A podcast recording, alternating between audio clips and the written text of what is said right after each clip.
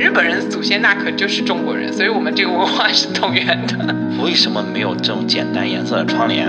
就是如果只是一次的话，可能是运气；但是如果老是这样的话，就难免会觉得他是不是知道点什么。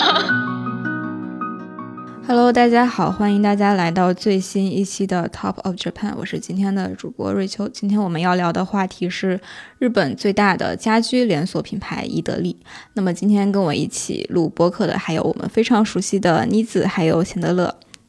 Hello，大家好，我是妮子。你好，我是钱德勒。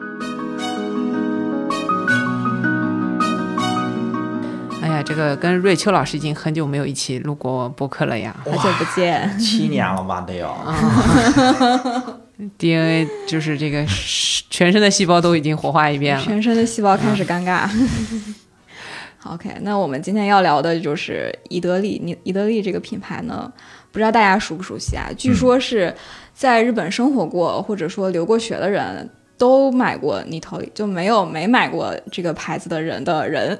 啊、这个所以他们的规模其实是相当的相当的大。然后在录这期播客的时候，我们也调研了一下，目前它的规模竟然在二零二二年达到了八千一百一十五亿日元，这个真的是震惊我，相当于四百一十亿人民币，好多钱啊！就是一家家具公司哈。哦，真的是家居公司。然后，而且它在这两年疫情期间，竟然没有受到什么挫折，反而还销售额增长了很多，还疯狂开店，这个也是蛮令人震惊的一个一个点。对，所以我们今天打算来聊一聊伊德利这个品牌。嗯那么我们还是老规矩，先来说说它的品牌历史吧。嗯，伊德利它历历史到现在保持的记录就是三十五年的持续增长，就是也也也也有人称它为复利啊，这是。啊，也有人称它为这个日本宜家，但我觉得你仔细的去看它这三十五年啊，嗯嗯还蛮有一些坎坷的，就是或者说有些地方很惊险，就是它是靠运坷气中，增长。哎，它它是靠运气在这个里边就保持了它那一年的增长，嗯就是也不是说完全一帆风顺的，但是一开始我作为一个在日本这个受到伊德利的关照的人，就是因为你真的在导师家里面的时候可以买到很便宜的一些呃锅碗瓢盆啊，然后什么窗帘家具啊那种的，就是一类的东西，然后嗯。我也没有想到它这么大，嗯 就是没想到它这么对，因为它卖东西其实在我印象中就挺便宜的。嗯啊，嗯，对，当然如果我们把大创这种什么百元店拿出来，估计也挺吓人的。百元店也能做的那么恐怖，哇，它日常它高频啊，它就是因为便宜，你买起来没负担，那咔嚓它对就是买。啊对对对，下次可以聊聊看啊。那然后伊德利这个品牌就是，嗯，看下去的话呢，它是什么时候建的呢？是一九六七年的时候、啊，在这个北海道成立的第一家店。它不是一个可以说名门起家的这个。嗯，厉害的品牌就不是什么在在京都啊、东京啊、大阪啊这些地方起来的，含着金汤匙出生的。对，为什么是北海道成立呢？因为他的这个创始人就是四鸟昭雄先生，他是北海道人啊，但他的这个生平我们后面会介绍，就是他整个呃对这家企业的影响是非常非常大的，所以呃等于说宜得利它不是一九六七年的时候成立嘛，呃，那又是我们聊的一个 Top of Japan，就是这种巨大规模公司，但是其实年数不是特别长，嗯，它是。对，而且它就等于说第一代的这个创始人还没有交班儿的，嗯，所以他还在一个就被观察的成长期，我觉得，但是他等于说在第一任这个呃社长的这个手上就长到了现在这样的规模，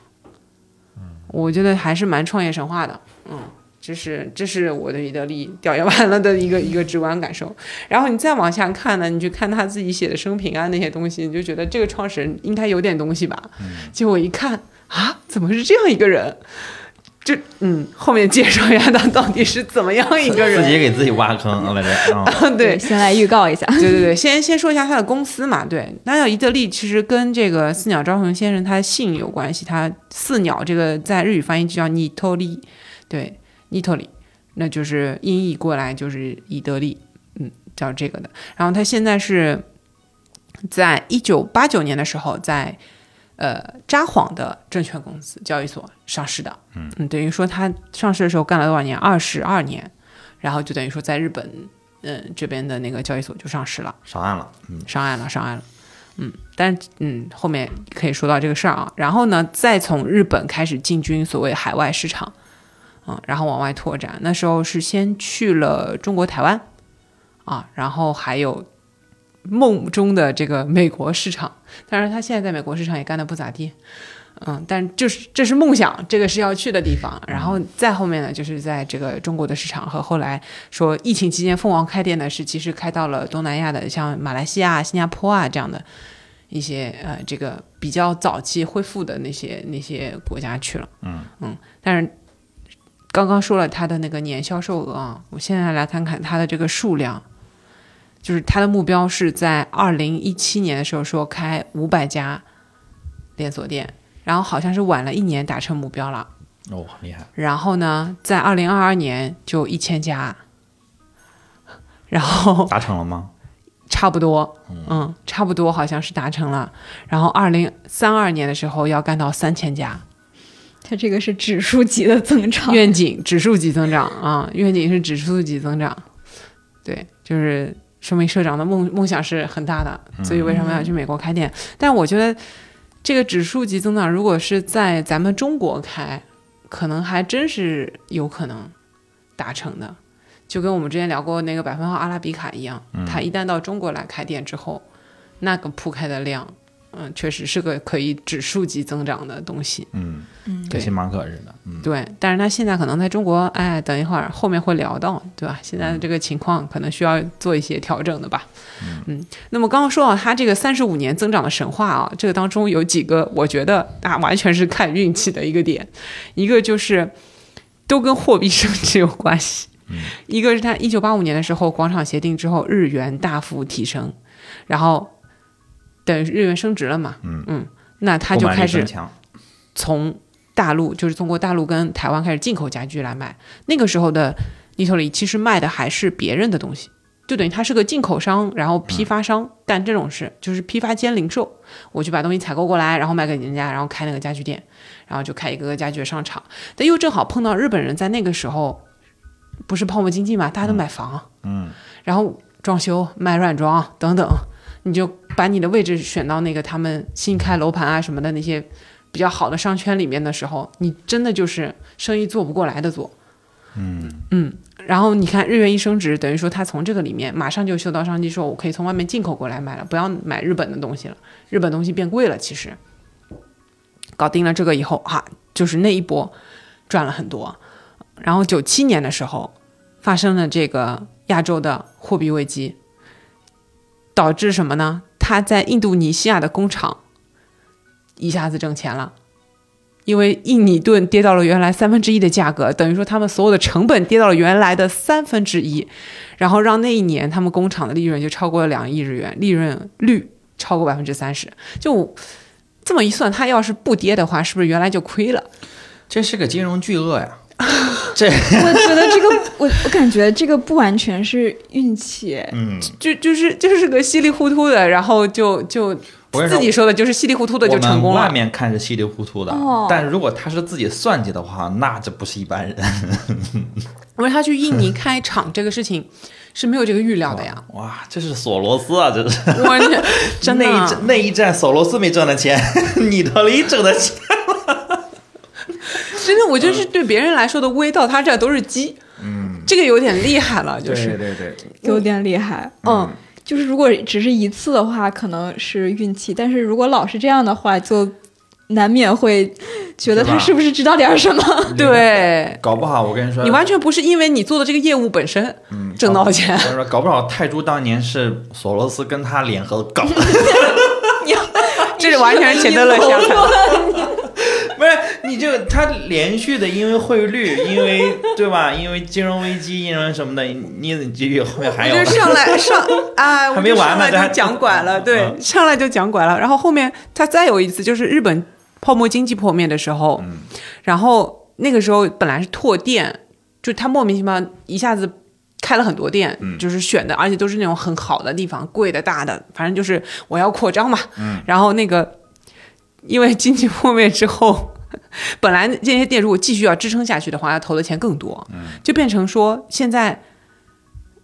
不得不支付这个违约金，也要停工。但是反而因为泡沫经济破灭以后，这种建造价格都下滑了，又变成他在这种泡沫经济下跌的这时候去拓店的一个契机。他本来拓店成本非常高，然后反而日日本这个泡沫经济破灭了，不行了，他就变成说啊，那我拓店的成本也下来了，又变成他一次机会。所以他这次在疫情期间去拓店，我觉得是他前面累积下来的经验，你知道吗？就是这个时候行动了呀，同志们！然后我们冲，别人不行的时候我们行啊，然后抓紧时间。等于我我那个时候上海，我有一段时间没有回去嘛，就是众所周知的原因，然后一长段时间我没有回去过。哎，你展开讲，你继续。有些人台不想要了，有些人节目不想要，嗯，然后然后我回再回去就真的一下子觉得尼托里的店变多了。现在不是刚刚我们数了一下，上海它都已经拓到了十几家店来着，十四家还是十四五家这样子。嗯，对，就是原来根本就没有看到这么多的。你去看他原来拓店什么，在在大陆的第一家店是在什么武汉这种，就真的疫情期间又你说，你逮说住机会。这个他这是抄底啊！你说这个泡沫是不是他戳的？我实在是在这么高的起了对这个房租、水电、人工这么贵，要不我们把这泡沫给它点了吧？啊，厉害厉害厉害！就是哇，这种真是不合理真的嗯不合理。你想，他这几十年、四五十年，几乎这就是全世界发生的最大的，几件事儿，对所有的金融在亚洲的危机都让他赶上啦。对，嗯，而且这几个都是影响全球的，或者说影响整个亚洲的，然后每一次都是他的，就是上一个台阶的机会。哇，这种是，而且差不多差不多就是每十年左右一次，八五年、九七年，嗯，往后二十二十一世纪初，然后二零年，哇，对，就那么几十年会给他输一下血，嗯。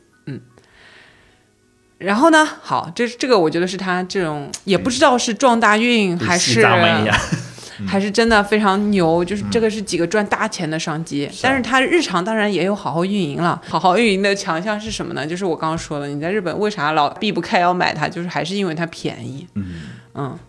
那么这个它的便宜怎么做到的呢？除了刚刚说到的，因为印尼盾跌到了原来的三分之一，嗯，主要是它很早的就摸出了这条 DTC 的路子。什么叫 DTC 啊？就是从消费者的这个角度出发，精选了原材料，零中介对接了厂商，等于说我自己去下单定制，然后到我店里来买这不，网易严选吗？这不？就是 就是哦，这种自己的是五十年前的网易严选那个啊直营，对啊，是吧？五十年前的网易我去找好工厂，然后我拿掉中间商，嗯然后我用最低的成本，恨不得应该是自己的物流吧？果然，你接着你接着说。嗯没错，后来就建自己的物流了，对，打通了这个供应链。然后，而且他人家不是只在，因为我们可能中国工厂嘛，你在中国找啥的也就已经最合适了。是对，那那个时候日本啥都贵嘛，他是去全球找那个比较低的原材料或者是生产的这个厂家，去印尼啊，然后是中国台湾啊，然后到大陆这边来。他在中国台湾跟大陆建厂都建得很早，但其实你看零售的这个店是很晚才开进来的，所以它最早的时候都是进口，就很早就是从这地方做。来做代工，对只是为了更低的人工和材料成本，对吧？当卖东西当仓库当嗯，当生产商去用，然后他卖主要还是卖日本市场，对那个，年是代是的，是的。然后他也更熟那边的需求等等的，对对吧？人家商场主要也是开在那边，嗯，所以他在这个大陆这边还是设厂，九四年就来了，哇，那会儿真的是九四年、零四年那时候也是甜蜜期，人人工那会儿的成本，每个月几百块钱的工资就是高的，嗯，对吧？几百块钱就是高的，哇，那真是没有成本。对，你想他八五年的时候，日元不是刚升完值嘛？那嗯时候真的一比十啊，就是非常高的那个时候。是啊，所以那个时候等于是你拿着这个日元到中国来采购东西，太爽了。嗯对。然后接着就刚刚钱德勒说的，对吧？揣测他会怎么干呢？自建物流网络，对吧？运输啊，仓储，对吧？我也要自己来。然后他就在日本建了这个在札幌，就是北海道，然后关东、关西、九州四个大的物流中心。对的。然后这个也同步导入了这种非常，他他有一种就是大撒币的呃，就是你们懂的那个，就是我要那个最最高级的东西。我我先是网易严选，这好理解的话，然后我又做了京东物流，嗯，对吧？是拥有京东物流的网易严选，嗯，自动的这种立体仓库，然后很早就开始用电脑了，不管你会不会，我觉得这个科技就是生产力，我得上。这个他自己在自传里面也会说的，就是智能 IT 分解啊等等的，去把它的整个这个成本打下来，因为他发现，哎，用人肯定是会越来越贵的，嗯，然后他也觉得用这个人也不该去干那些活儿，呃，可以用机器干掉的事情，对吧？就让他去干，然后他的 SKU 的数量也非常的恐怖，一万五千个。嗯就是你想他那个门店里边怎么放得下这些东西？嗯，这里边自有品牌占了九成，也就刚刚他说的那个 DTC 的那个路子，完全就是把这个设计啊捏在自己手上了，这都是他自己的品牌，就不存在了，全代工完了。嗯嗯，而且他的这些淘汰就要换这些商品的那个量也很大的，一般你一个 SKU 它就是年度爆品，它要换掉。就你卖的好的，嗯年度爆品的很很神奇。百分之二十的年度爆品要换掉。这个当中的逻辑就是因为卖得好，所以很快就会有人来模仿，所以我们就赶紧把这些商品下，其实我印象中，就是神奇。嗯，我印象中没有特别出圈的伊得利的东西，是不是就是因为这个呢？因为他把爆品换了，他没有持续的打一个打爆品，是吧？就是你去查，他以前卖爆的东西是有的，而且特别便宜，就有一个什么大概五百日元的一个平底锅，这个逻辑后来宜家也在用吧。嗯。就是那个什么七块九还是九块九，九块九那个那个小东西，对，就是类似这种。然后它百分之二十，每年这些比如出五个爆品，有一个肯定要换掉。如果出一个爆品，估计那一个爆品也换掉，这个很有魄力，这很有魄力，这确实很反人性，很反人性。而且因为你嗯。爆品，你这东西成本也会越来越低，是啊，你边际成本不要了，你就哎，这个就很有意思，嗯，因为卖的好的商品很快就有人来模因为仿。它主要还是等代工。等下一个那个就是汇率的，就是 它不是靠这个的，它不是靠的，你就是 人家有好反人性，人家有的是，就等下一个他他在等下一个这个这个危机的时候也很反人性，因为一般危机的时候大家都就是不会说我要扩张啊，或者是干嘛的，这个事情也非常反人性。嗯，就像就像你炒股，你你不可能越跌越买，它反而我跟你说，这个你有没有像那个电影，那个那个呃给你十个亿让你花完那个电影，有点那个意思，就那个什么来着啊？西红柿首富，哦，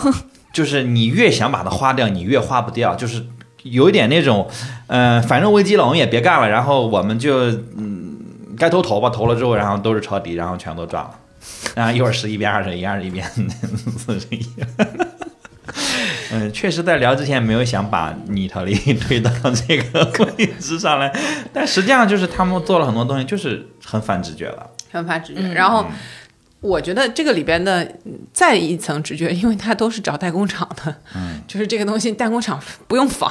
我就生产这个就完了。你换个品牌，它其实，在产品设计这一块，它其实没有一个壁垒，嗯，这个是主要的。但就是靠渠道，然后靠价格，所以卖爆掉就是有两边嘛，一边是该拥有这个东西的人都拥有了，嗯。嗯，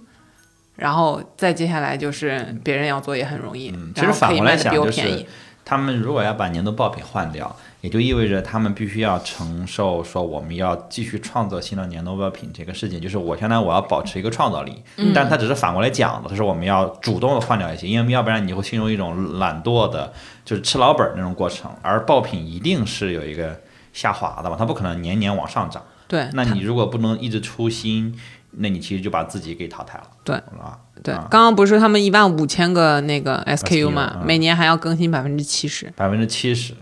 嗯，百分之七十就不是为了创新了，这就是不想过了，就 就是烦人性，我已经没办法跟他圆了。百分之二十是刺激创新，百分之七十就是不过了。百分之二十是爆品的百分之二十，一万五千个，也就是乘一千多少，一万个 SKU，反正是要还的。嗯，就是所以就变成有一种紧迫感，你要看中了这玩意儿就买啊，不然明年就没了。啊在在这儿搞季节限定了。嗯，还是比较敢为人先的，我觉得他们就干了很多别人不敢干的事儿。嗯，对，然后它的这个呃物流中心啊，刚刚说了，在日本这边建完了以后，对，确实在国内也是有的，嗯，就是它的后来的这种物流中心啊什么的。然后它的呃线上销售也是蛮快的，就是零四年其实就在日本开始搞线上的销售了。嗯，这件事情在日本的各种企业里面，我觉得也是非常早很先锋，很先锋，因为到现在都刚刚开始嘛，就是因为之前物流不是很好，但人家有自己物流，嗯。所以这一点上来说，他那个线上销售这个事儿也搞得比较早，嗯，在日本的这个尼托里的网站还是挺好用的，嗯，对比宜家的要好用一点，比我就在那边这个购物体验来说，嗯，宜家在网网网购上一直还，我觉得还是比较谨慎的。他在国内做也是做的很谨慎，也是最近几年才开始推他的线上，而且还这个邮费，我我前两天我看了有一个推荐，一直说，呃，有一个有一个文章说他的邮费上是怎么考虑的，就是一直还是蛮克制的，就不会说就轻易的给你包邮或者怎么着。就宜家在这方面好像很克制，他还是希望你到我的店里来。嗯嗯。对，人家花那么多钱把那个店弄得那么舒服，是吧？嗯，然后你来了之后，可能还会多买一点儿。对对，弄弄那么呃，就是曲折的动线是吧？那都是动了心思的。对，然后他之前所有的店都是那种单店，嗯，就是自己单独一栋嘛，因为他家居店其实还需要挺大的一个空间的，嗯，那是一五年的时候，他们才开始百货公司店入驻，就是跟这种大型商场啊什么这种结合了，就开小稍微小型一点的这样的店，嗯那么这个是在日本的话呢，二零二零年宜家才是开了这样的店。就是所谓的 ci- city shop 那种，就是就是到元素的那个商场里面去开店，所以他在日本的话肯定是跑的比宜家的这个要前面。我觉得他在日本几乎是同价位没有敌手。相当于二零二零年之前，宜家会就是已经开了那种郊区的那种大的嗯那种、那那种店，但是没有城市店。对在日本的话是没有，就是拿元素来，就是你的，比较广相当于他们还是先锋，就是他们做的还是先锋，就是在日本同行可能会做，但是我可能比你们早五年、早十年我就做，对对吧？好，那这个是我看完这家公司觉得它特别神奇的点，就是 还有神奇的创始人没说呢。对，接下来就要说造造就这些神奇的这个创始人的这个脑脑回路到底是怎么样的了。嗯，这个他们的创始人会长四鸟昭雄先生啊，这个这最近干了一件语出惊人的事情。我不是说他那个疫情来抄底嘛，嗯，所以就搞了很多 这个国内的这个地方，然后接受采访，华人媒体采访的时候。好像是中国台湾那边的一个一个一个节目啊，就在说，哎呀，日本人祖先那可就是中国人，所以我们这个文化是同源的。然后被 大胆啊！被这个民众狂吐槽啊，就是说，嗯，确实是没啥文化虽然。有可追溯性，但这个确实非常有争议。作为一个大企业，还是要很谨慎说这种话的。对，但他是不管的。嗯，他反正是以这种语出惊人出名，反正他也无所谓嘛。我的形象也没有什么高大上的，也没有显得我要很有文化、很懂这些事情，我不管。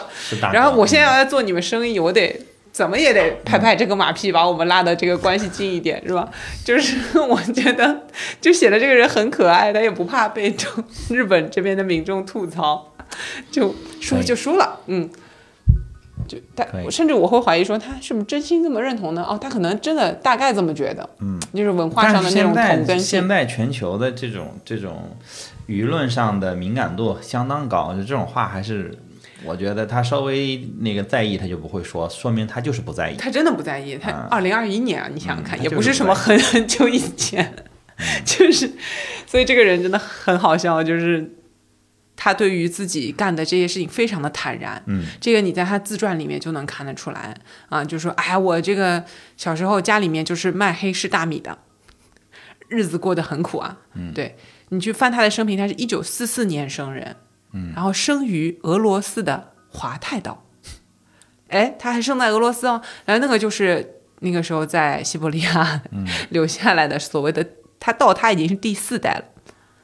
然后哦。他们才找机会从那边回来，就是第四代所谓开拓者。然后他们是到他小时候，大概小学这样左右的时候，才从俄罗斯找机会回到日本的。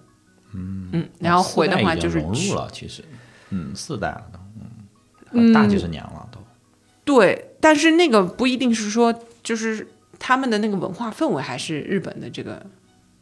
情况嘛，嗯对，然后等于说他那个之后就回到北海道了，然后北海道是个啥地方呢？基本上也也就是那种半年都有大雪的这种状态嘛，嗯。对，当年的北海道他回来的那个时候也还没有现在这么好，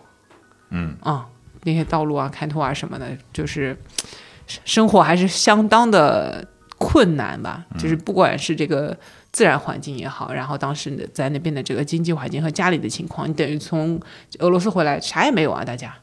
然后那大米都是很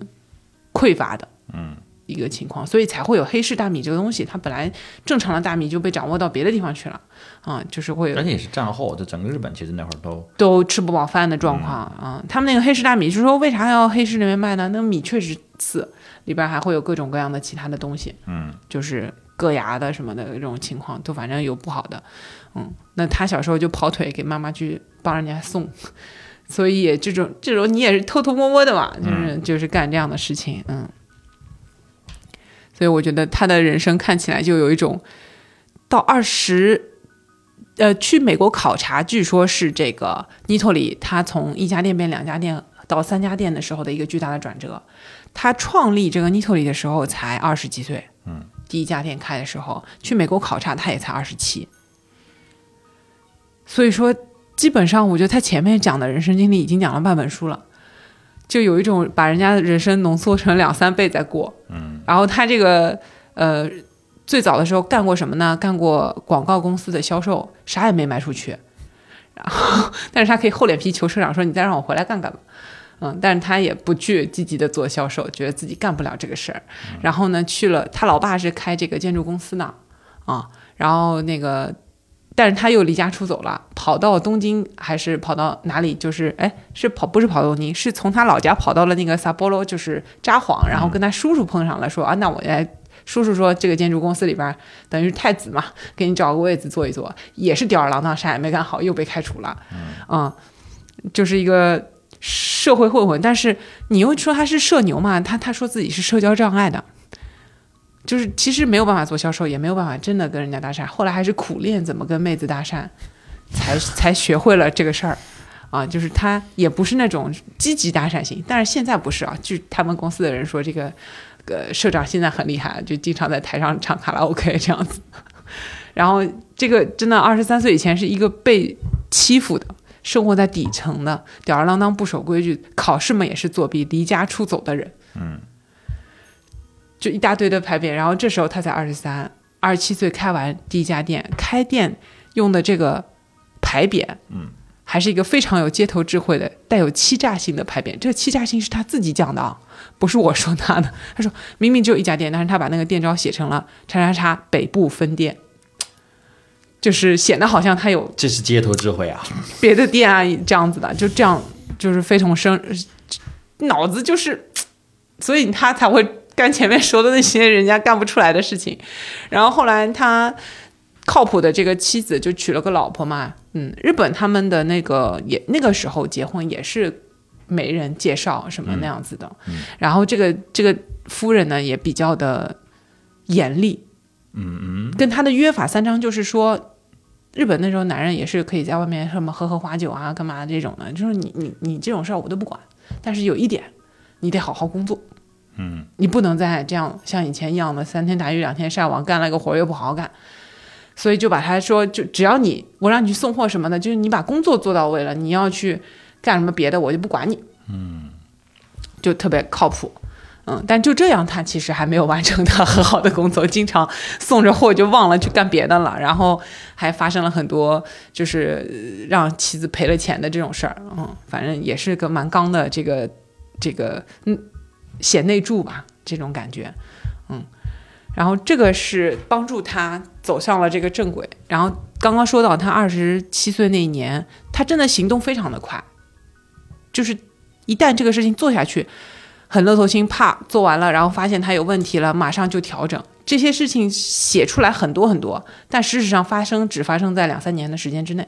然后他去日本呃美国考察，是因为他报了那个研修班，就是后来的那个他的一直成为恩师的这位沃美老师，嗯，是日本非常厉害的这个经营这方面的专家啊，然后办了这种研修班，就跟着这种研修班一起跑到美国去看，然后他就发现哇。美国的这些家具公司怎么那么好看？颜色都是统一的啊，然后这个布置陈列都很干净。他们家那个地方就是家卖家具，就是把家具尽量的堆满，嗯嗯，通通陈列出来让你看你要买什么，然后我推销给你的这种老旧方式，他就觉得不太对头，然后回来才就对他的这个嗯陈列啊，然后各种各样的东西这个大改。然后就很相信他这个老师了，就帮助他第一家店去进行成功。然后经常被他的那个老师也很严厉的批评，但是就是这样，他还是会厚着脸皮去请教。这我也就是他异于常人的点。然后他的那个靠谱的贤内助就给他的评价就是：你这个人虽然一无是处，就是干啥啥不行，但是你唯一能干好的就是你能够把别人干不了的事干了。嗯，这个可能就回答了我们刚才一直在讲的那个人，他怎么可以就是别人都危危了，他一个人在那里赚钱，就是泡沫经济的时候啊，然后各种各种，呃，别人都觉得要要藏起来钱的时候，他干点跟别人不一样的，然后改为人先，就是能把别人干不了的事儿干了。嗯，但确实有很多脏活，比如说对吧？第一家电器的这种牌号，然后。都是一些歪招，嗯，但是挺管用的街头智慧，嗯，还有就是确实会说出来什么啊，日本人的祖先是中国人这样话这么一个人，他对于这个商业上的这种执着啊，我觉得也也有一些例子可以说的。他做那个单色窗帘的时候卖不动，Nito 里的这个窗帘，嗯，是很少有的，就是定制不用定制尺寸，它是固定尺寸的，因为这点在日本。挺有意思的，它的那个窗户也就这么点规格，嗯。啊，到现在如果国内你去定制那个窗帘一套下来也挺贵的，对吧？那 Nito 里就是等于把这个价格打下来了，因为我是成品窗帘，卖成品窗帘这个事情在日本也是首创，几乎。没有什么人说我已经是做好的那个大小，然后就在那里卖，所以 Nito 里窗帘又便宜，花样又多，而且这个尺寸什么的你得自己选啊，它可能有几个标准尺寸，就这样子，然后呢？那个时候也是的，最早都是卖这种花花窗帘，他推那个单色窗帘，不是去美国考察完了，发现人家那个颜色，嗯。啊很统一很好看嘛，然后外面卖单色窗帘卖不动，然后他找到的原因，一开始如果说你卖不动单色窗帘，你会觉得说啊这个产品不受欢迎吧？嗯，他不是，他发现说是因为单色窗帘在你总的窗帘的这个产品当中占比太少了，他要把它改成主推，对，他把一个卖不动东西改成主推。他就觉得这东西肯定能卖动，他就把它从百分之二十的占比改到百分之三十五以后，就开始有销量了。为什么呢？因为门店的销售人员如果不推销单色，就会影响整体业绩了。嗯，因为他把这个比例提上去了，如果别人不买这个，他就不行了。然后现在他们的单色窗帘已经占比占到了百分之四十，而且占了窗帘的这个销售营业额的百分之六十。可以说，他以自己的这个行为改变了日本人对窗帘的审美。哦，这个是很关键的一个点，我觉得就是因为因为我们去日本，比如说住酒店也好，或者说去看很多日剧，我感觉大部分的窗帘都是单色的。这个在在国内很明显不是这样的。因为因为我当年我买窗帘的时候，哇，要是找一个纯色的，而且我要找一个灰色的窗帘，真的费了费了鸟劲了。就是为什么没有这种简单颜色的窗帘？最后我是加了溢价买的，嗯。啊，我是我我买窗帘的时候，我没有想到窗帘是这种价格，因为当然我我的我们家因为是一个 loft，然后四米多高，呃还要拼一下窗帘，我我那一扇落地窗的窗帘，那一整个窗帘花了我将近五千块钱，我万万没想到窗帘是这个价格，对吧？我以为几百块钱的问题，然后花了我五千块钱，而且我还是两层。就是，也就也还有层纱窗，然后花了我七八千块钱弄窗帘，但但我在找单色窗帘的时候，我费了很多的劲，我找不到那种简单颜色的窗帘，我非常讨厌那种花色非常繁复的。但他看他那故事，让我觉得他是非常有自信的一个人，就是他坚信单色好的时候，我不关心你们给我的数据，就是有时候数据。是会骗人的，因为我做数据出身的，就是数据同一个数据，不同人解读，解读出来是完全不一样的，呃，结论以及完全不一样的做法。但是拍板的那个人，做决策那个人，呃，在任何的公司里，如果你只依据数据去做决策，那你是一个蠢货。任何的公司，哪怕你是一个互联网公司，你去做什么广告投放，如果你只看数据，那你就是一个废物，就说明你没有任何自己的思考，你没有思考能力，你只是只是只是根据数据，你就觉得你就来判断内容的好坏，判断嗯我们方案的好坏，然后你这绝绝对就是个废物，很明显他不是废物。这个肯定是要去现场看的，他才会发现是销售人员不推销这个你单色的窗帘。你是在一线感受到这个东西，然后你才能看到，因为你去做分析的时候，高管不会告诉你，啊，我们这个卖的不动，卖不动是因为营业员不，这高管不会接到这些信息的。你从高管嘴里面也听不到这个，即使他知道，他也不他只能听到单侧窗帘卖不动。对，那你就可能就会觉得，啊，是不是时机不对啊？是不是这个颜色不好？是不是日本人就不接受这个？但他最终还是改变了日本人的窗帘审美。哇，这一点真的太，这一点太，嗯，太逼掉了，得就太厉害了，知道吧？对，就是这个想法，在我看来，就是从现在这个结果和他的这个动作上来看是非常偏的。嗯，就是啊，卖不动是吧？卖不动是因为给你们的太少了。嗯，啊，我多给点就卖动了。嗯但这个你要这样，你你顺着想的话，其实也是很很合理的，只是只是你不是这么被教的，你去上那些课也好，或者你去呃你的所有的经历不是这么教给你的啊、对，所以说为什么独立思考很重要哇，这这真是非常有自信的一个有独立思考能力的人。嗯嗯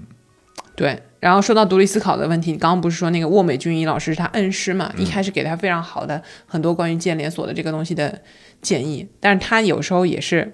就是特别有自己的自信跟主张的。比如说，嗯，那个沃美老师一开始对于一个连锁店和零售的这种形式的店，拥有自己的工厂这件事情是非常不看好的。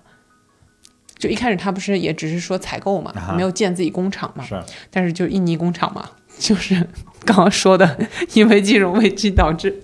那个成本降到了原来的三分之一，然后给他带来非常丰厚的利润。这件事情反正是因为没有听老师的，所以挣了大钱。然后老师还认为说，连锁店也不应该超过两层楼啊，不要让客户觉得这个要仰视这个大楼啊，要平易近人一点。结果呢，尼托利在东京开的第一家旗舰店是一栋六层楼高的建筑物，大获成功。就是就是我就是大啊，你们来逛，在里面时间长，对，就是也是只要自己认准了，或者说我实在是很想试一试它，就会头铁去试，并不会说被劝退。还是还是独立思考。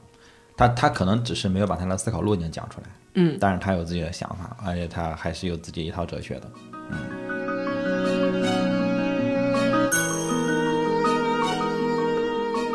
那我们还是来聊一聊宜得利的这个产品吧。就是它既然能把这个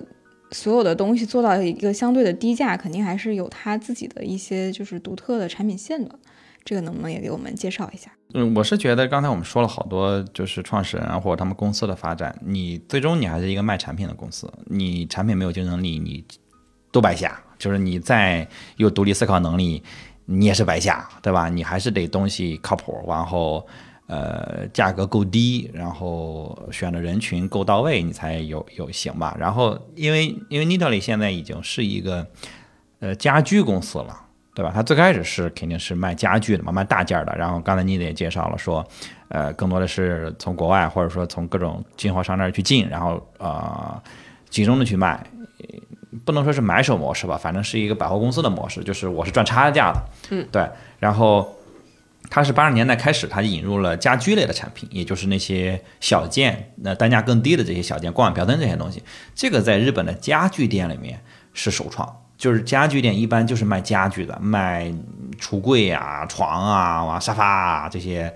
呃茶几啊、什么桌子椅子什么的这些东西的。但是，就他们把家居引进来了，让人更像是一个场景的消费。就是我为什么进一个家具店，一定是因为，呃，我搬新家了，或者说我想装修一下，或者我有类似于这样的家庭的这种需求。那这个时候我在买床的时候，我有没有可能买锅碗瓢盆呢？哎，有的。对吧？而且相比那些床啊、柜子，那锅碗瓢盆那是很便宜的。然后你就会觉得，哎，我都花了五千块钱买了一个床了，我再花九十九买个锅，这锅就跟没花钱似的。就是它还有一个就是做的不太一样的点是，它是完整了这个家庭装饰，它很适合日本的一个情况。嗯因为日本的房子拿过来的时候，它基本上精装都完成了，你剩的只有软装的部分，嗯就什么窗帘啊，然后床单被套啊、靠枕啊那些东西。那么他就只把这些部分给你弄出来，然后还有你的那个。呃，橱柜啊、床啊这种，你要适合进到这个比较小的屋子里面，甚至还有一些榻榻米上面专门用的那种没有腿儿的那个椅子，就靠背啊啊。那些，那矮桌子呀，甚至是伊德利的那种呃暖桌呀等等的这一个，嗯。对这些的话也是呃相当日本特色啊。这些东西其实拿到中国这边来没啥用，嗯。嗯，这个啊可以后面再聊。甚至是去逛的时候，那我就顺着就说了，我去逛意大利的时候，有很多东西我看不懂，这是干什么呢？我有相似的困惑。对我就刚才你说那个椅子没腿儿那椅子，我站那儿，我看那个椅子在那个地方放着，我就想，这不可能得劲儿的。就包括我看日剧也是，这个这这个这个虽然它有一个腰的支撑，但是它根本我腿是拉直的时候，它怎么可能知道我的腰呢？对吧？我盘着腿儿一会儿，我的腿儿就麻了。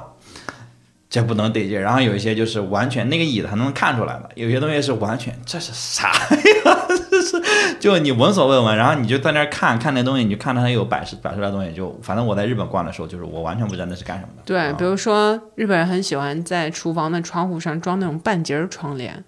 就是蕾丝边啊啊，那个东西，就是我觉得这个反正在咱们这儿也不太也不太正常，对吧？就是干嘛的呀？你想不到那个消费的场景啊，但是可能日本人会觉得很适合啊，就是因为你你其他东西都是模块化，都是定制的，没有特色，甚至连墙纸也不用你自己贴，都是一样的。嗯，那你就想办法的要倒腾一些装修家里的东西吧。嗯，两大来源，你宜得利和百元店。百元店就是比宜得利更低频，啊，不是更高频、更低客单价的东西。对吧？就是连宜得利都觉得 这太便宜了，算了，别卖了，还占空，对吧？嗯啊嗯，，但宜得利偶尔也会有一些单品卖到什么九十九、七十九，比比那个百元店还便宜，很过分的东西。嗯，嗯，对。然后，但是他们其实也会面临一些问题，就是这个也是我，因为我我因为我其实呃逛意大利逛的比较少，我印象最深的就是在那个涩谷旁边有一个高层，好几层，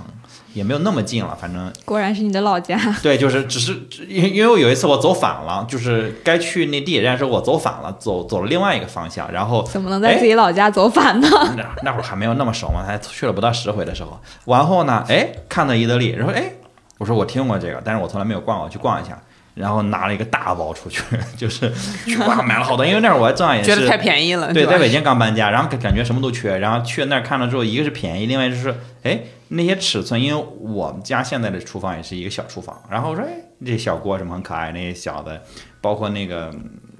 隔热手套啊什么的，我买了好多这些东西，但现在留在我们家的就只有一个往锅里刷油的那种硅胶刷子，就其他东西全部都在半年一年，差不多就都退役了，就是出现了各种各样的。质量问题吗？要么就是质量问题，要么就是呃磕了碰了，然后要么就是涂层没了，要么就是我找到了更好的选择。对，然后你就我就会觉得啊，这个就差点意思，然后多了，然后我就所以他们的他们的规模可能是靠这种复购。你说的很有道理，对，这个是我想说的。但是也确实有一些人呃会呃讲到他们的品质是没有那么的好的，因为那个价格下可能买到的东西，那那个耐用度确实会有问题。但是我自己倒没有觉得耐用度的问题啊，就是说确实同样的一个锅，我宜宜家的锅测了一下，那还是那个锅，但是我在意大利买回那个锅测了一下就直接裂了，就就刷锅的时候在那个在那个呃洗手池里面，就是那个洗手池里面，就是两个锅扣到一起，意大利那个锅就直接就裂了，然后那个边儿就裂了。对，但是这么这么薄的吗？那锅也是一个两两个鸡蛋砸了一下，对，也是一个铁锅，反正就是就是呃，这个是一些有争议的地方啊，嗯这些有争有争议的嘛。但是确实我们家我我基本上没留下他的留下他的东西了，我觉得对，这个也反正没收钱啊，就咱就敞开了聊。啊，对对也不是黑他们，也不是黑他们，因为你去网上随便搜一搜，你就会看到很多啊，咱们某某某书上面这个嗯就特别多啊，在尤其是国外的，就是在美国店买到的那些小伙伴什么的，嗯可能那边东西他们习惯了很结实，毕竟 Made in China 啊的东西都挺结实。对，然后买到意大利东西，经常说那个锅烧一烧就裂了啊啊什么的，然后各个陶瓷盘子弄一弄裂了，然后买的那个桌面爆了。嗯啊，就就是可能放了烫的东西什么然后上面的那个呃包在上面的那个也那个叫涂层嘛，还是就是那啊种贴面啊那啊啊贴面就爆了，那照片也特别可怕啊。啊，鼓起来了。对对对，就是我觉得可能成本压缩啊，各方面的还是给他们造成了一些问题的，嗯就是比较大。呃，比较大的这个公司，它要管到就是就每一个，它我觉得是他们 SKU 换的太快，他没有时间去打磨。你没有经过市场的验证，没有经过太完整的市场验证，然后就被替换掉了，对对吧？收到的反馈可能也有限，反正我们明年也不产了，呃就不做了就完了。对，有可能因为你一直要出新的嘛，嗯那它永远都在一个被验证的这个过程当中。当然，大家买到的不 OK 的东西，可能明年也就没有了，嗯，也很正常。是，而且他们还有一个还有一个点，就这个倒不能称之为一个问题啊，就是这个尺寸，因为毕竟是一家日本的家具公司，它就是按日本人的习惯去做的尺寸，也就是大部分就是偏小。啊，真的，我觉得是零点八倍，就是稍微缩掉一点点，啊包括它的沙发，然后包括它的那个橱柜，就是那个、那个跟你想象当中的尺寸是不一样。但这个尺寸很有意思，就是我在日本的时候，嗯我觉得那个是正常的。啊，然后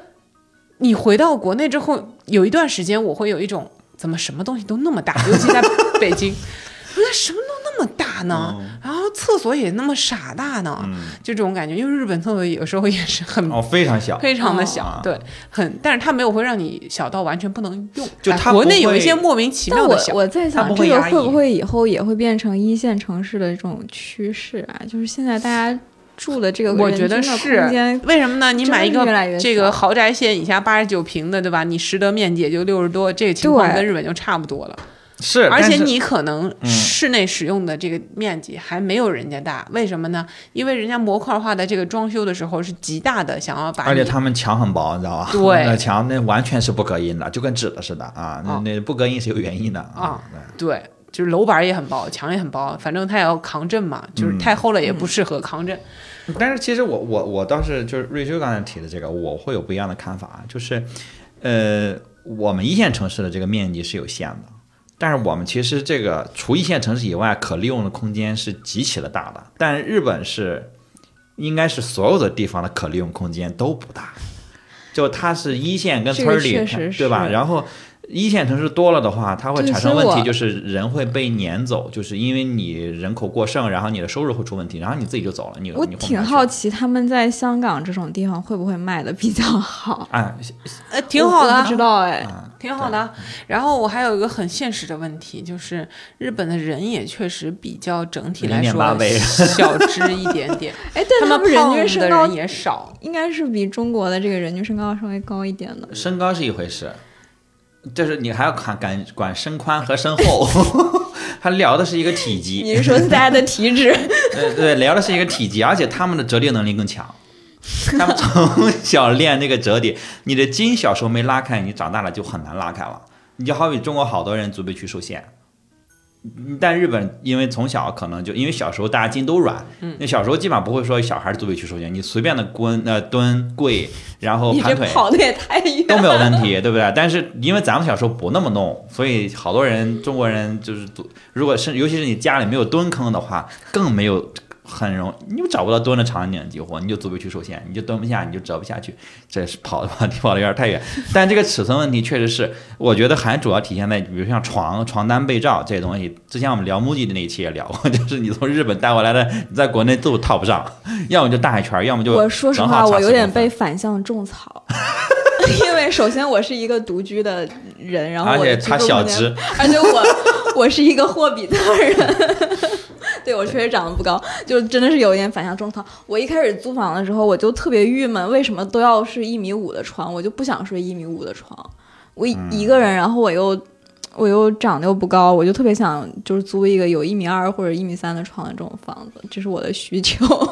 对，这这个国内也是跟日本特别不一样，因为床是跟着房走的，啊但日本不是，哦家具是跟着人走的，对。对吧？房你要租出去之前得腾空。日本的公司它本身对于网购渠道这个事情就不是特别在行的，在国嗯，在日本也就是近几年可能独立的这种才比较多，然后还会有一些的平台，然后还是、平台也是分类比较细的，嗯，就是嗯，所以最后可能这块咱们是走在前面的。他不得不还是要向咱学习，对，就对吧？就是就是你要适应这个地方，然后依托这里的一个优势。那在日本，你自建物流网络，嗯，在这儿你可能可以跟京东合作，嗯，就是我觉得这个东西不一定的，就是它得要有一些 customize，就是就 localize 这个东西，要要要本土化，嗯嗯。所以一开始你看，他就跟着这个日本商社啊，或者是就大家关系好啊，什么跟着永旺去开店，结果永旺在大陆本身自己这个日子过得也不是很好，对吧？选的地方也没有很好，然后可能他们还是比较受限在一个呃日本人的这个生活圈儿，嗯嗯的这么一种形式里面，那你这个天花板很低了，才多少人，对吧？那我泱泱大中国这么多，你应该要为本土的市场去服务才可以，对吧？你继续保持你的产品都是大家进去不知道这是干嘛的，这是有问题的。对，就但就是他要跟日本人走，呃，永旺也没有把这个永旺开在亮马桥啊，已经开在丰台了，开就是在北京，就因为我原来住在丰台，然后我去那个永旺逛，哇，那应该是好像是全世界最大的停车场，还是亚洲最大的停车场？那个停车场，哇，那停你进去的时候他会告诉你，这是全世界好像是全世界最大的地下停车场，巨大，不要钱，免费的，但是就是大的没边儿。就是你远远的去摁开你的那个车，然后你听灯响了，然后我的天呐，在哪儿呢？就是巨大无比。然后而而且那个永旺跟的是个宜家，就是西红门那个永旺跟宜家是开在一起的，首店也是开在武汉了嘛。我们刚才讨论了一番，为什么开在武汉，我们没讨论出个这个所以然来。如果有知道的朋友说为什么呃这个伊德利开到武汉来，也给我们留言，跟我们聊聊。我我没我没想出来为什么，想到了几个都不是正很正正正确。然后这个，但是你想，你想，像现在在国内已经有几十家店了，但宜家现在其实国内也就只有三十多家店，但我们会觉得宜家的声量和品牌影响力，可不只是三十多家店能带来的这种影响力，你会觉得宜家是一个非常大众的。就甭管你的城市有没有宜家，你一定会觉得宜家是一个大品牌，是一个非常有销量啊，然后影响力，然后种种，你会觉得包括信任度啊什么的。可能是宜家它不会把它百分之二十的爆品换掉。宜家的这个出圈款一直非常出圈，然后永远有这种模仿的，有代购，然后能让你记住，就是那个能让三十你记住三十九的边桌，七块九的小小小锅，对吧？那七块九小锅到现在家里还有，它不，我那是我可能最早买的一家东西，但是它不能在电磁炉上用。然后现在就在我们家放手办，就是，但是它一直是一直在卖，就那三十九的边桌可能是他们家最爆的爆款。对，然后这个桌面坏了，你腿还能用，接着接着买块面儿又能接着使，嗯，就是这种感觉。反正我觉得它的就是产品可能跟我们更合适，有可能也是尺寸跟我们更合适。就 你想，你想去去宜家买东西也很费劲啊，就是你比如你没有车，然后早期嗯早期那个送货也没有现在现在宜宜家送货做的很好了，早期那个送货也没有那么方便，然后好多黄牛在里面就是转着啊送货嘛送货嘛，你也不知道靠不靠谱，然后你去买个床，那真是弄不回去。你是真的弄不回去，对吧？你买个沙发，我天呐，那可费了费了费了劲了。但依然宜家是任何时候去都是爆满的一个一个状态，但是宜得利在国内，目前肯定还是没有到这个程度。没有，确实它有好多东西，就是你乍一看挺可爱的，但你也不知道我为什么要把它买回去，买回去干什么。啊，嗯，这可就太亏了、嗯啊！这你相当于你用所有的成本在服务我的眼球，嗯，但是你没有从我兜里面掏出钱去，对，对吧？然后他有有很多人拿他拿的伊德利跟呃 MUJI 去比，很明显感觉也不太一样。虽然 MUJI 也有些争议，但 MUJI 整个的品牌影响力，包括大家对它的呃认可程度或者熟知程度，是我觉得远远之上，而且 MUJI 一定程度上代表日本设计。呃，对，它有价值观。对，它扎住了一个文化或者一个价值观，一个一个很大的一个方向，嗯对吧？很多人对日本的理解，甚至是跟 MUJI 深深的绑定了，就觉得日本就是 MUJI 能代表日本，但伊德利品牌形象上真是没有这种感觉，啊，对吧？啊，它是对它没有应该是一个个亲民特别的东西。那么你们在暗示我说它没有文化你说？它没有一个特别深入门、深入人心的标签。嗯，或者有爆款，或者有文化，或者有这个呃这个价值观，然后他感觉好像我们说不出他来什么来。嗯我现在在聊伊德利的时候，我脑子里面只能想到他那个 logo，他那个颜色选的很特别。嗯，那个颜色有点像 Tiffany blue 的那个蓝不蓝绿不绿它它，是一个对，它是一个介入连介于蓝和绿之间的一个颜色，更我觉得是绿，我自己会觉得是绿啊。嗯呃，我我我对他的感觉就像，就是跟他的这个定位就真的挺类似，就是他他确实是亲民，然后他像一个走在路上你不会记住的路人。不知道你是不是在黑人家我？我不，就是就是很很亲民，然后当然它价格也是很很合适的，但是就是就是这个记忆点是稍微差了那么一丢丢。啊，这就很社区，是不是？其实蛮社区的。是吧？啊很社区。对，对就是很平民、很接地气的一个感觉。对，被你们说成这样呢，就是作为一个、呃还是挺喜欢买伊德利的人，哎，这次哎我还是要，我还不是劝退，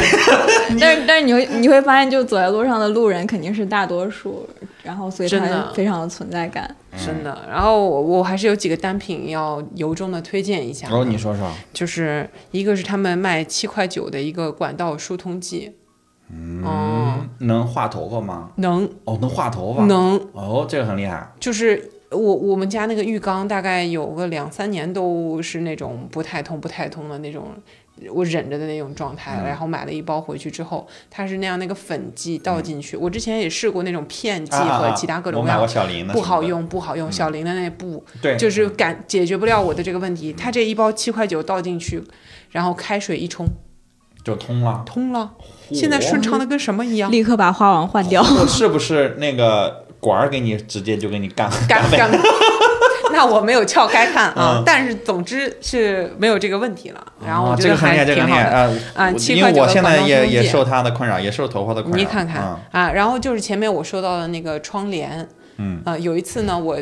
也是在上海宜家商场的门口，然后在那儿洗车，嗯。然后他商场还没开门儿，就正好遇到了一个等他开门的小姐姐进去退窗帘和窗帘架，反嗯。正他觉得很不满意，然后我们就闲聊了起来，他就在说，哎呀，这个东西实在太太难搞了，又贵，嗯。然后说有没有什么其他推荐，我瞬时就想到了伊德利嗯。的窗帘。啊你还给人干过兼职，在宜家门口洗车，专门等来推窗帘儿，说你去伊德利买，你收钱了呀？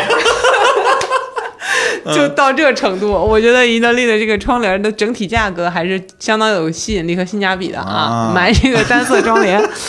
着实可以去。然后它还有一款那个就是 Friends 里面那种类似的那种沙发，就是可以把脚抬起来的，然后椅背呃靠下去的那个沙发。好，啊，就国内不是另外有一个叫智华士那个品牌，嗯那那种就是什么航空座椅那个概念的东西。对不起，我笑了啊。你对，嗯，就是嗯、呃但是伊德利出的这款沙发呢，它那个电动的，哦，然后还可以有应该是双人的，就中间还可以放东西的那种，就三三人位，然后两个都可以抬。哦然后那个呢，嗯、虽然是一个三人沙发，但是它因为是伊德利嘛，所以它尺寸稍微这里双偏小。人沙发的，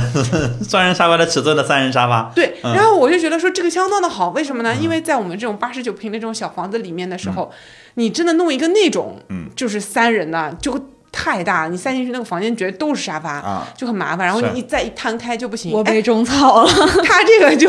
刚好，因为单人的什么的，就是尺寸小很多，但是它也是这个功能，我就觉得哎，这个可能可以啊，嗯，就是挺好那应该价格也不贵。呃还好，真的还好它。电动的可能也肯定比稍微贵一点，比对比木头比木木。但是因为这种沙发本来就挺贵的，单价一个多好几千，嗯甚至很多是上万的嘛，对吧？它这个整个价格算下来就还好。就是说说的日本的沙发，这确实是我在买沙发的时候，我我最后最后呃，虽然我们家现在也没有多人沙发了，我我先买了一个宜家的，我想着因为我们家那会儿狗还小，然后它挠嘛，我说我得先买一个便宜让它挠挠，等它乖了我再换掉。然后我买了个三人的那种巨大的宜家的，就是我在宜家你觉得哎挺好，送回家里面的时候，它首先我没想到的是它那个进深，就是它很它它长啊，然后我还坐的那个地方很，我买了还是那种，就是那个靠垫是可以拿下来的，因为有狗，我想拆着方便嘛。嗯，就更它就更深了。然后我去了之后，这就是个床炕，尤其是你去洗那个靠垫的时候，你就发现这个进深，我恨不得能躺下，躺下之后我只有小腿在外面，就是这太深了。然后在家里就巨比巨占空，就特别占空。然后你洗的时候也特别费劲，因为那么大，然后弄下来之后那个沙发套。恨不得我沙发那个底座那个套跟靠背套不能一起洗，因为它尺寸太大了。然后你不然的话你烘不干，然后你只能洗一个沙发得洗三次，然后就觉得特别的蠢。然后最后我扔那个沙发的时候，因为我们家狗在上面尿了几次，实在是没法洗了。扔那个沙发我花两百块钱找人给我拿走了，因为我也拿不出去。嗯，我锯也锯不开，就是因为它是那种超长，它组是我自己组合，但是拆真的拆不下来，就它已经焊死。然后我就，但我最后就觉得木艺沙发不错，因为我量了那个尺寸，就是我买过那种巨大的之后，我就发现哦，这个进深少三十公分，然后整个是三人沙发，但是跟那个沙发的两人款是差不多尺寸的，就一下子就小了。但是你坐，其实你不会觉得有那么不舒服对，你。那千万豪宅就多出来两个平方。啊，对，然后那一个平方对吧，七八十万，真的很重要。非常重要，重要非常重要，尤其是你空间小的时候，这个太太关键了嗯啊！而且它视觉上看上去就是三人沙发，嗯，你三人坐上去也不会挤，我对他改观了，我以后不说他是路人了。然后特别我适合们觉得他因为给你。有一种，因为他 SKU 太多了，要你自己去淘。然后你你他现在在国内的这个商场里面的摆摆设陈列的这个方式，还是让你无法想象。是不是宜家就场景化嘛？他上来先让你看样板间嘛，对你充满了想象强，强制让你看样板间对，不对？嗯啊，然后你充满了想象，但是他现在这个搞法就是没没啥想象力嘛，所以其实你得自己去变废就为宝还是得还。是得场景化去做这个事情。嗯他们对他们之前最开始他们在日本之所以呃，就第一个转折点就是他们从卖家具到卖家居，其实就是把日本人的消费场景化了嘛。但他现在去到这别的国家的话，还是不能。不能说呃就是一招鲜吃遍天，你想出海，你肯定是要做很多本地化的处理的嘛。你如果今今天看了一个那个电商，就是现在特别火的那个电商出海的那个平台叫迅，信啊，然后他们在全世界各地做的非常的好，就是呃估值已经一度到了千亿美金，然后但是非常的低调，在国内几乎没有任何的声音，但他们做呃什么巴西市场、墨西哥市场，然后这些东南亚市场，每个市场他们都有几乎完全不一样的模式去做。对，然后他们去游说各种这个政策啊，然后去做各种的那个市场，把各种工厂，甚至他们找中国人去土耳其开，呃，开厂。当然，因为中国人比较好沟通，然后都是就是原来就一直合作，然后他们把这些人拉到土耳其，让他们在土耳其开厂，然后以服务土耳其市场去降低关税的这个影响，就是它完全是不一样的。你你要是想在每个市场打出不一样的东西来，你还是要做很多很深的这种东西的。对，你要不然就会像 MUJI 之前也遇到问题嘛，就是价格的问题，就是看上去很傲慢，然后呃一路也会有很多的争议。但是现在其实 MUJI 已经越来越平价了，大家就会觉得 MUJI 跟小米其实差不多钱，甚至有的东西比小米还便宜啊。有的他们现在也经常的在搞那个会员日跟会员积分这个事情，啊对对对对对所以还是蛮圈粉的。哎对，嗯对的，所以呢，就是我觉得它还是值得拥有姓名的尼托里，就是嗯只是说它现在没有用它最好的一面呈现在适合中国的这个状态下面啊，去淘一淘还是有的。比如我们家现在把整个汤碗都换成了他们家那个超轻量陶瓷，哦，就是就是大碗，然后适合吃那种冻或者乌冬面，或者你泡个泡面什么的，那个大小真都合适。然后这么大的碗的本来的痛点就是重，嗯嗯，它把它做成一半的重量了，超轻量，就很好。对，然后你端着什么的，那个手感也就很好。，OK，哎，这个挺种草的。对，还有还有一个就是猫奴可以看一看的，你们家的那个猫砂盆边上会不会经常有猫咪带出来的小屑屑呀？啊，如果这个问有的。有的题的话，对他们家那种十二块九一把的迷你扫把，就是带那个簸箕的、啊，那个我就直接是贴在我我们家那个猫砂盆边上，你就巴拉巴拉一扫，然后往那个猫砂盆里一倒。就好了，嗯，就比你拿起那个，其实有些吸尘器，尤其那个戴森，有时候对于猫砂的那个颗粒也不是很好，那是的。吸吸不起来，啊、所以我觉得就是扫把是最好用的，就是拿那个是啊，横过来你扫完就倒回去就倒回去啊。啊。嗯，被种草了这个。对这是嗯，我好不容易淘出来一千多件里面好不容易淘出来的推荐，可以可以，我 我自己琢磨了一下，我我我没有什么我没有什么特别推荐的，我我没有什么特别推荐，但是但是我觉得你你得说这个就是你还是得自己去逛，就是像这种，我觉得尤其是像家居店，我觉得你去到线下感受，我觉得跟线上还是不一样的。就是宜家我我除非是复购，我还是会去线下去看，因为它会给你一些灵感希望他在北京多开几家，我实在不想去丰台。啊。对，北京的我确实没有逛，你就直接线上买吧。嗯啊，对，刚才那几个你可以线上买。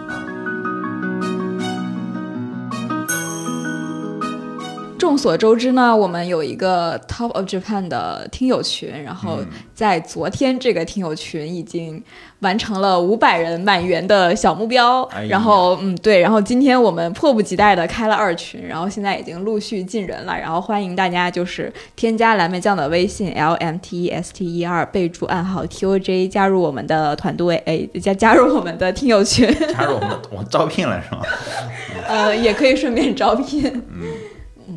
招聘吗？招招招！我们在群里上，昨天就也就是昨天 还是前天，我们就发了一个小的招聘信息，哇，好多人过来加我们啊，好多人过来加，就这简历真是藏龙卧虎。他们以为大家都是过来就是吃吃喝喝，天天在外边逛逛街、淘淘东西的是吗？啊啊，可说呢。对，让我们一起做大做强。呃，我觉得还有就是，如果大家有呃特别想听的日本的品牌，呃想听我们聊的，然后想想让我们去挖一挖的，也可以在留言区跟我们互动，好吧？然后我们呃看到了之后会加到选题库里，不保证啊，但是会加到选题库里。对对对，如果你们是带赞助来的话，那我们保证哦，就只要拿钱来就行是吗？保证，但我们不一定保证往好了聊，